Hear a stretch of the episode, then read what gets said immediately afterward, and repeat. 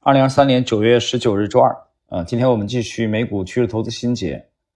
这个大赢家这个系列啊，模这个欧奈尔的模型书，这个系列的第六十三集，六十三集呢是美美股历史上呢非常著名的一只超级大牛，加德堡。呃，加德堡的走势图啊，我们等一会儿来再来给大家解读。先看欧奈尔的原文的标注，呃，欧奈尔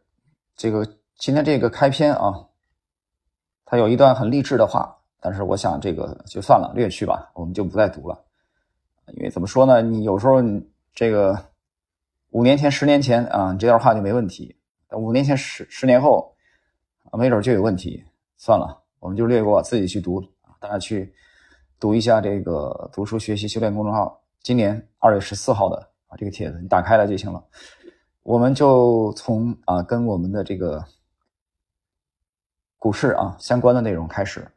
在过去一百多年的每一个新的市场周期里，创新型公司不断跃上舞台，成为优秀的新领导者。因此，你必须学会如何尽早发现并利用好我们永不停息的惊人机会。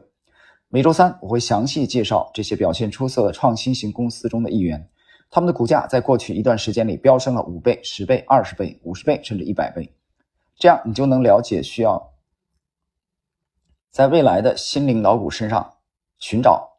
哪些关键因素？此外，你也会了解到为什么你在过去错过了这些改变人生的机会。该醒醒了，保存好这些例子。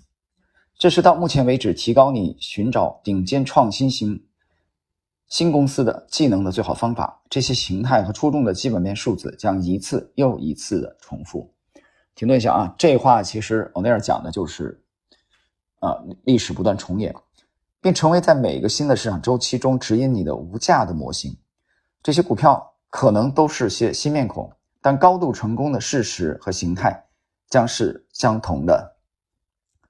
谈到这儿啊，这个昨晚上，昨天我一朋友来从曼谷飞来，但是由于 只安排了一个晚上的时间啊，他今儿得飞回去，挺忙，所以昨天我们基本上聊到聊到夜里两三点钟才才休息才睡。那昨天在在一起聊聊天聊了至少五六个小时有。这过程中，我们可能谈谈到股市的内容，估计半小时都没有，啊，也就最后打开苹果电脑，仅能简单聊了几句，聊了几句。其实对面对图表的时候，那么我们在在在交流啊沟通这个过程中，啊，我讲了这个理念吧，就是我们这个图表派的理念。他呢开始了，我的朋友展示了一下他啊这几年操作过的啊一些个股。所以我讲出来我们理念的时候，我只讲了其实短短的几个字而已。我说了整个我们交流股市的内容都半小时都没超过，啊，其他的话题跟股市都没有任何关系，嗯，聊得非常愉快。那么这样很简短的几个啊词，他的反应非常的迅捷，啊，他就意识到了，就是他整个的这个体系，啊，他应该去怎么去修正。所以，而且昨天我们在这跟股市有直接关系的半小时的沟通当中，啊，我再一次提到了三大公理，啊，而且我把三大公理又重复了一遍，看起来很简单的那三句话。我们看看刚才的这一段啊，欧奈尔其实就在强调历史不断重演，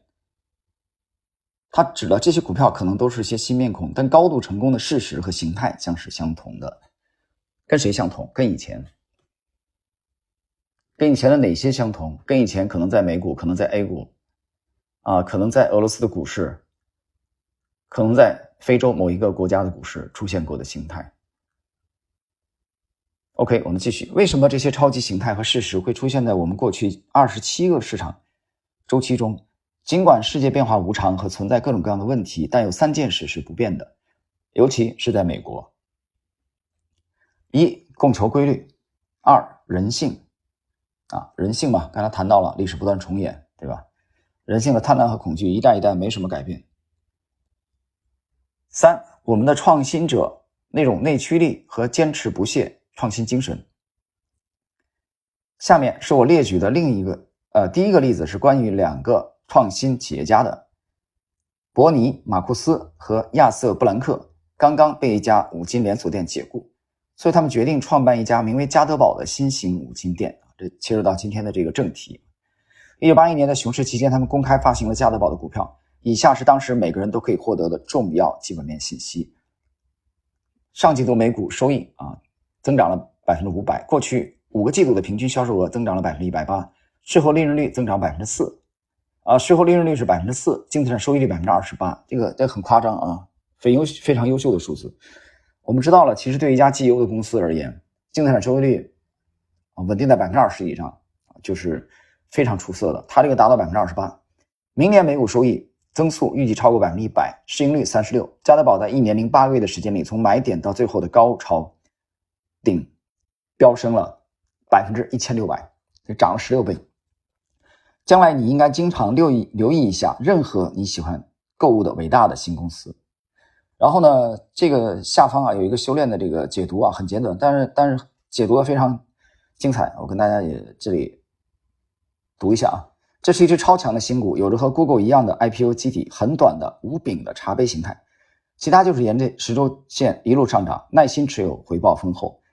其背后的支撑是该股有着革命性的创新和扎实的利润增长。接着我们回到啊这个节目的最后，我们回到加德宝这个图表，大家比较一下啊，因为现在我们今天是六十三级了啊，六十三级，六十多只美股解读过去了，大家跟之前的任何一只美股去比。加德堡的这种走势，比之前的我们任何一只应该说都不逊色。为什么？因为它太犀利了，整个这个主升浪的行情，上市以后的这个很短的一个 IPO 的这个基底，然后就是一个暴涨，啊，这个暴涨从一点七美元之下，一周就飙到了这个两美元以上啊，一周上涨百分之二十。奥尼尔有个点评说，一周上涨百分之二十，必须持有八周，然后再重新评估。然后底下有一个标注，零四年谷歌的 IPO 重复了同样的形态和买点，大家去这个复盘一下谷歌啊，Google。接着在股价冲到三美元之后，有个回落，在二点三美元附近休整了五周，休整了我这五周是。这个收盘是低于十周均线的，随后继续的开始拉升，这是整个的主升浪实际上小荷才露尖尖角。随后呢，欧奈尔标出了新的买点啊，新的买点，然后标出了加仓点和回调到十周均线啊，我们看一下四点六美元附近的时候，回调到十周均线之后的一个一个长下影的啊美国线的突破。我那儿标注的是加仓，所以它整个的主升浪非常的流畅，而且主升浪当中呢，啊，在整个主升浪当中跌破十周均线的这个日子啊，屈指可数，屈指可数。一年零八个月什么概念？大家想，二十个月的时间啊，二十个月时间涨了十六倍。所以我说，刚才我开篇讲它是这个牛股当中的牛股。